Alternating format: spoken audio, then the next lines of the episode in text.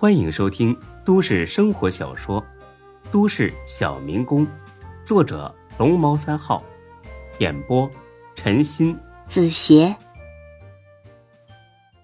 第六百三十一集。楚总，您的意思我明白，您误会了，我不要钱。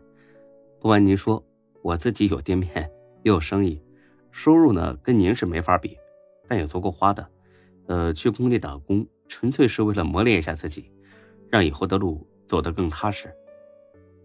楚秀听了很是惊讶，这年头还有这样的年轻人吗？有福不享自讨苦吃，有意思。看来这小子呀，果然不是个一般人。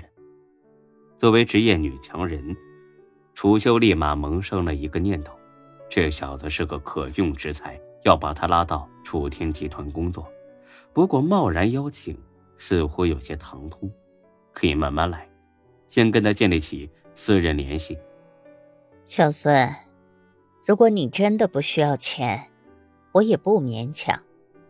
但无论如何，你都得接受我们的感谢呀，不然，我们楚家人岂不是太不懂事了？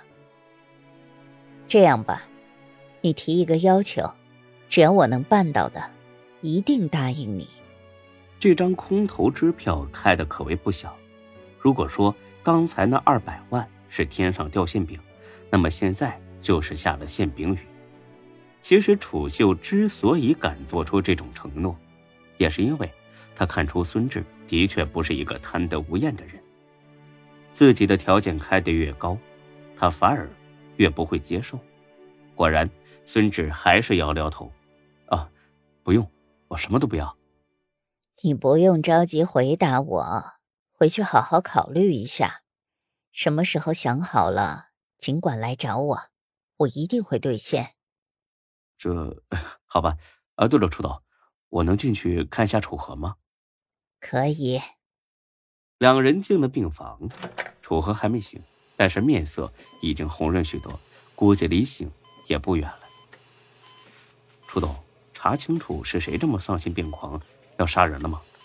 暂时还没有，但是钟局长，啊，也就是你岳父，他说已经逮捕了一个嫌疑犯，这个人极有可能就是凶手。幸亏这人枪法不怎么样，两枪都没打中心脏。孙志心里叹了口气，哎，这回是把自己老丈人坑惨了，彻底在沟里去了。哦，那太好了。这边正说着话。楚河突然咳嗽起来。大约五秒钟之后，楚河慢慢的睁开了眼睛。楚秀激动万分，立刻让人去喊医生。医生过来一瞧，万事大吉，人没事儿了，只要安心静养几个月，就能彻底恢复。楚河慢慢的转动脖子，叫了一声“姑妈”，然后又看到了孙志。孙，孙志，你也在。这下楚修愣了，自己的侄儿竟然认识孙志。孙志稍微有那么一点尴尬。你好，楚哥，我过来看看你。你醒了真是太好了。你知道是谁想要杀你吗？楚河摇摇头，没看清楚。他出手太快了。孙志心里悬着的石头终于落地了。啊，你放心，这专案组啊一定能查出来。楚秀安慰了楚河几句，而后拉着孙志出了病房。小孙，你跟楚河认识？孙志见瞒不住，把他和楚河认识的过程大致说了一遍，如实说的，没说瞎话。楚秀听了很是惊讶，但很快就恢复那副女强人的模样。哦，原来是这样啊！这么说，你跟楚河算不上是朋友？反倒是，反倒是有过节。嗯，差不多吧。虽然知道了真相，但楚秀还是决定极力的拉拢孙志。这么年轻就有这么丰富的经历和过人的胆识，这种人，才真的是可遇不可求，必须拉拢，而且得赶紧拉拢。接下来，他展示了自己足够的诚意。小孙。其实这件事也不能完全怪楚河，商场如战场，坤沙集团这种靠娱乐为支撑的集团，迟早会被淘汰的。我相信，以你的眼光，绝对能看清楚这一点。与其说是楚河终结了坤沙集团和丁坤，不如说是市场终结了他们。嗯，是这样。小孙，如果你愿意的话。我可以给你一个我们集团 J 市分公司副总经理的职位，至于要用什么样的人，完全由你自己说了算。就算你要用原来属于坤沙集团的人，我也不会干涉。不知道你有没有兴趣啊？孙志还是挺意外的，毕竟楚天集团是全国性的大公司，当分公司的副总经理，那可真是大权在握了。多少人一辈子也得不到这种机会，但是孙志还是毫不犹豫的拒绝了。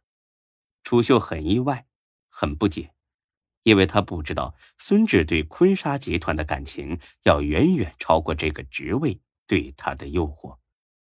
楚总，您的好意我心领了，但是我真的没有这个能力，所以不好意思，我不能答应。既然楚河已经醒了，您进去陪陪他吧，我就先走了，告辞。说罢，他转身就走了。楚秀甚至来不及说一句挽留的话，他有些发懵。这么有个性的人，楚秀还真是第一次遇到。出了医院，孙志心情很是舒畅。既然楚河什么都不知道，那大飞哥他们就安全了。孙志哼着小曲儿到报亭去买烟，有人从身后拍了拍他的肩膀：“兄弟，这么巧啊！”孙志回头一看，大飞哥，大大飞哥，你你也来医院看望病人啊？啊，对呀，好久不见你了。走，咱俩找个地方喝几杯。俩人沿着路一直往前走，最后找了一家快餐店。大飞是来打探消息的，听了孙志的话，放下心来。哎呀，老弟啊，太好了，这样一来，就没人会怀疑到我们身上了。哎，你帮了我们大忙，丁哥肯定会好好谢谢你的。操，跟我就别来这一套了吧！一码归一码。哎，我先走一步啊，手头上还有点急事要办。这么急啊？干什么呀？哎，你还是不要知道的好。老弟，保重，走了。看着大飞哥急匆匆离开，孙志心里划过一丝不太好的预感。他吹了一下有些发烫的面条，开玩笑似的嘀咕一句：“我的好大哥。”你可千万别去医院杀楚河呀！嘀咕完了，看着一桌子的菜，有些心疼，太浪费了，根本吃不完。更要命的是，大飞走的时候根本没结账。孙志翻了一下口袋，一共还有六十七块钱。在这种地方没有认识的，估计老板也不会允许赊账。管不了这么多了，先吃了再说吧。吃饱了挨顿揍那也不愁。孙志慢悠悠地吃了起来。没等吃饱，进来一个客人，这人一脸的惊恐：“哎，我操，太他妈吓人了！哎，有人持枪杀人！”一屋子人立马来了精神：“哎，哪儿啊？你说清楚啊！”“哎呀，医院那边。”孙哲心里咯噔一下，筷子都吓掉了。医院？啊，对呀，我刚才路过时候就被警察包围了。哎，听说那个凶手被堵里边了，我还听到枪声了，太吓人了，就跟那个演电影似的，梆梆梆。孙志急了：“大飞哥呀，大飞哥，你还真去杀人了呀？这不是自投罗网吗？真是疯了！不行，得去看看。”孙志起身要走，小店老板虽然被这劲爆的消息吸引，但是也没忘了收钱，一把拉住了孙志：“哎，你还没给钱呢！”这下尴尬了：“哎，我我没吃完，我一会儿回来接着吃。”老板也不是傻子：“那你先把账结了。”我给你留着就是了，不刀你回来吃。小算盘打翻了，没辙了。多少钱呢？一百七十三，给一百七就行。我只有这么多钱，剩下的先赊着。老板不干，这又不是熟人，凭什么相信你？不行，太少了，这才六十七，差一百呢。再说我们店小从不赊账，你要不给钱，我可报警了。孙志一咬牙，我把身份证压在这里，行了吧？不要。谁知道你这是不是假证啊？嗯，那我把手机压在这儿，总行了吧？老板接过去看了眼，这看着倒挺新的，这不是水货吧？孙志真是服气了，这是行货，买的时候七千多。再说了，就算是水货，也值个三五百吧，顶你这顿饭钱是足够了吧？那行，呃，那就压这儿吧，快点带钱回来啊，不然我就把这手机卖了。你放心，天黑之前我就回来。说罢，他急匆匆的向医院跑去。果然跟那人说的一样，医院周围已经被警察团团包围，不但有民警，还有特警，荷枪实弹，很是吓人。负责秩序的警察让大家不要围观，赶紧散了。